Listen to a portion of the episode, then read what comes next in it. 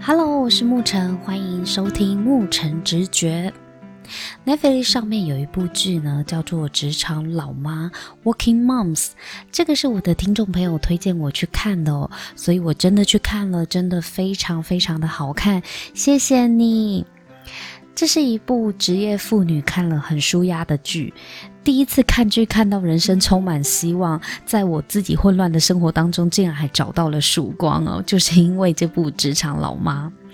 那这部戏呢，它它是加拿大的美剧，CBC 拍的。这部戏从二零一七年开播至今呢，总共播了五季。那故事是描述四个女人当了妈妈之后的各种崩溃，在家庭啊、友情啊、工作当中的矛盾挣扎。Kate 是个事业心很强的女人，相较于要在家中跟儿子博感情，她其实更重视工作上的成就跟自我实现，就是一个女强人哦。Jenny 虽然成了人妻人母，身为资讯工程师的她，面对一个文学感性的剧作家老公，两个人常常话不投机，而且格格不入。Jenny 呢，她虽然当了妈妈，但是她内心仍然会渴望纵情的自由，也会垂涎外面的帅哥啊、主管啊、鲜肉猛男等等的。她其实一直想要逃离这段索然无味、渐行渐远的婚姻。Anne 呢，她是一个脾气暴躁而且冲动的心理医师。心理医师，我们大家的感觉就是应该要很冷静、很理智的一个职业嘛。可是其实 Anne 私底下是既暴力又控制狂的。我蛮喜欢这样的设定。虽然以职业来讲，心理医师的刻板印象就是他懂各种理论，他很清楚知道各种跟孩子相处的方法嘛，这是我们对他的期待。但是在这个剧里面，实际生活当中，Anne 她对于她自己九岁叛逆期的女儿，她还是会感到不耐烦，甚至会对女儿做情绪恐吓。因为在孩子面前的她，不过就是个平凡的母亲，并非心理医师。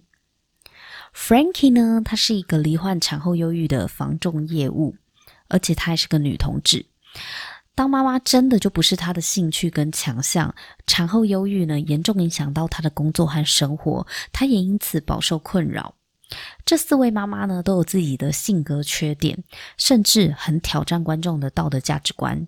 但是这些生活中的狗屁倒造，却更贴近现实生活，让人看着笑着就哭了。Kate 好不容易获得了升迁的机会，她排除万难也要调到总公司，在执行长的身边一起工作。大老板交代了一个重要的客户，让他做提案简报。那他他在提案简报的会议上面得知到他儿子住院的消息，他觉得非常的慌张，想要立刻回到儿子的身边去照顾小孩。因为当初他在选择这个升迁的机会的时候，他离乡背景嘛，就是他原本做多伦多，但是他必须要出差到蒙特楼，并且出差三个月。都不在老公小孩身边，所以她其实内心本来就有一点自责，再加上她知道儿子住院，她决定要放弃继续提案简报，就赶回多伦多去陪他儿子了。剧里面没有演出那场简报会议的后续到底怎么样啦，就算有团队的人可以接手好了，可是 Kate 的大老板就是那个执行长，他没有办法忍受 Kate 选择儿子而放弃客户的这种做法。所以原本公司是要 fire 他的，作为惩罚。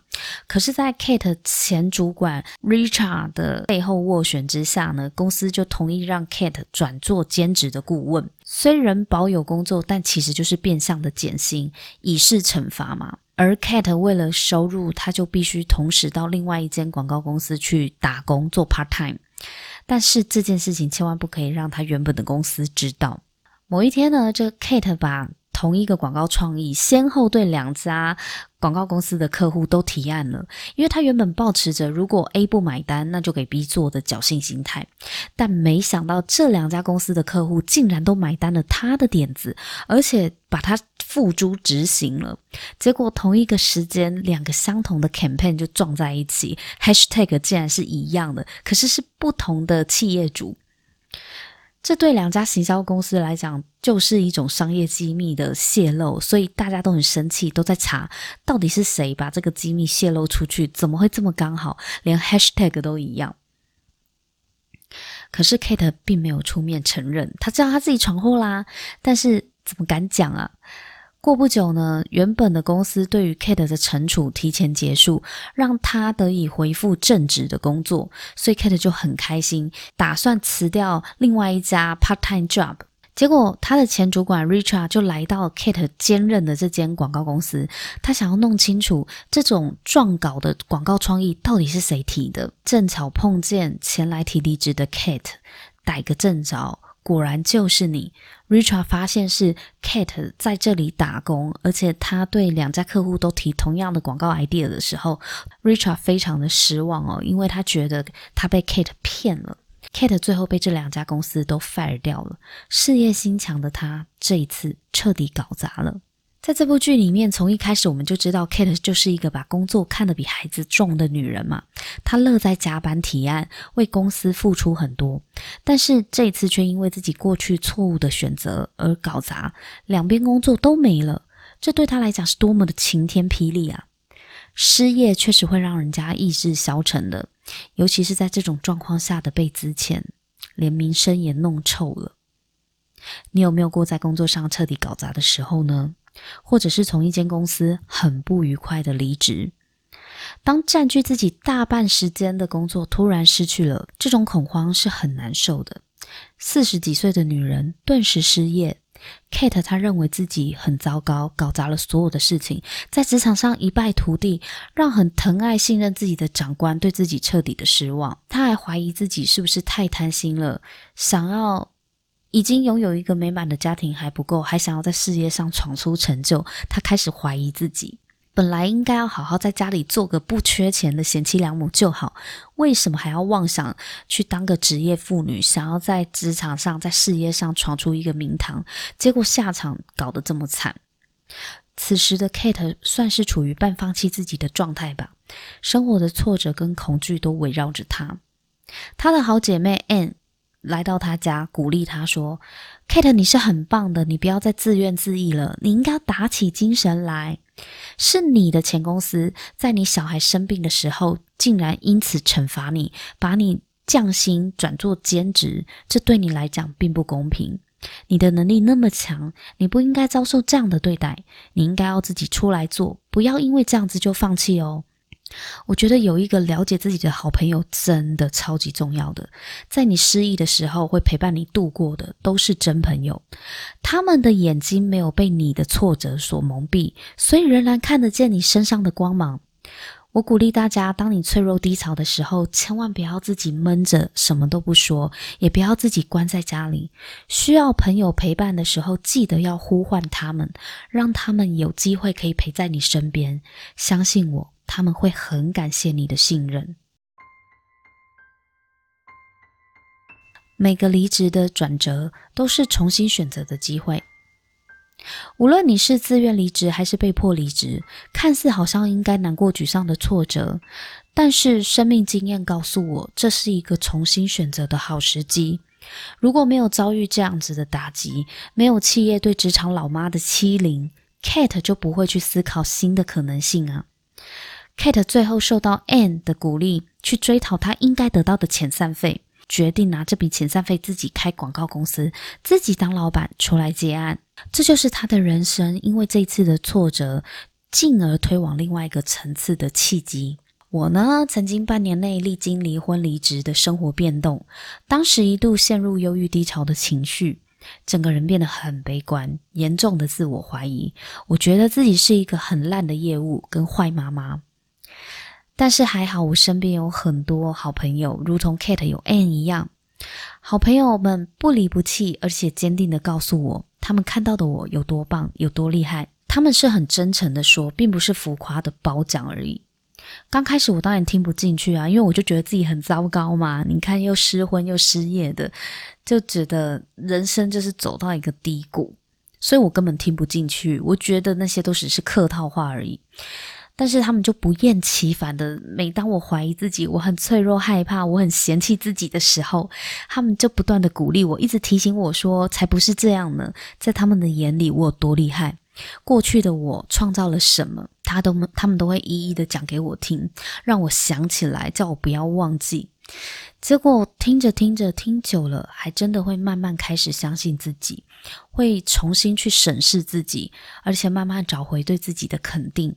到最后呢，就走出自己新的职涯之路啦，变成了替企业制作 Podcast 的节目制作人跟主持人。在公司里稳定的日子过久了，就会有一种时间静止的感受。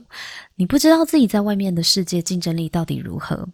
当你一直都能胜任眼前的工作的时候，大部分的人是不会自找麻烦去碰不熟悉的事物。若非生活遭逢巨变，让人不得不改变，我想我也可能就继续在原本的工作上面继续胜任着。我觉得 Kate 跟我的人生呢都没有搞砸。失业和失婚都是人生的一种突发状况，并不代表结局。我们在过程中搞砸的只是过去的选择。Kate 最终必须为自己无意间把提案给了两家客户这种乌龙呢负责任。我最终必须为自己的选择离婚导致生活变化而负责任。过往的选择可能导致未来可怕的结果，但只要想清楚了，那就去承受吧。这个可怕的结果，最后也将 Kate 推上自立门户当老板之路啊，而我也开启了我 Podcaster 之路。未来如果你也搞砸了什么，不妨当成这是老天爷告诉你该转弯的方向灯吧。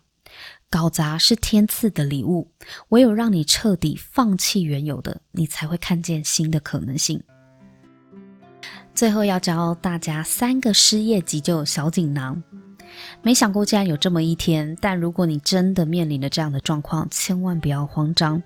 以下三个步骤呢，可以协助你冷静度过。第一，盘点存款与现金流。相信多数人都没有心理准备的。当一得知这个消息的时候呢，会建议你盘点身上的现金流，绝对是第一件事情，因为存活下去才是最重要的。身上还有多少现金，还有多少存款？下个月的收入跟账单是否仍足以支撑？公司的遣散费有多少？何时才能拿到？先让自己清楚知道可动用的现金能撑多久，抓出时间点之后，就可以得知自己有多少时间来寻找下一份工作。假设没有把握在现金用完之前的时限内找到工作的话，记得要去请领失业给付，至少让自己保有一些现金收入。并且同时把自己的开销降到最低。第二件事情呢，如果你要短期存活，你可以打零工自救。打零工主要有两种，一种是计时人员，一种是计酬人员。计时人员包含门店啊、外送都算了。基本上计时人员都是体力活啦，四肢灵活、态度积极的话，呃，都可以去做。但是门市工作呢，可能还要讲究一下外形，门面打点好，那么你应征上的几率就会很高。因为门店的工作是需要注重服务人员给客人的观感，所以如果你要临时找计时工作，像这种门店工作的话呢，切记你应征的时候穿着打扮要精神体面，不管你年纪大小，神采奕奕呢，总是为自己加分的。那另一种呢，就是记仇人员，也就是接案的这一种。这种大部分都是脑力活居多。若你拥有一些专业可以接案的话，建议你也可以往这个方向找收入。现在越来越多的公司会把内部吃不下的专案外包，寻找跟自己专业相符的案子呢，也是可以帮助你度过短期失业危机的方式。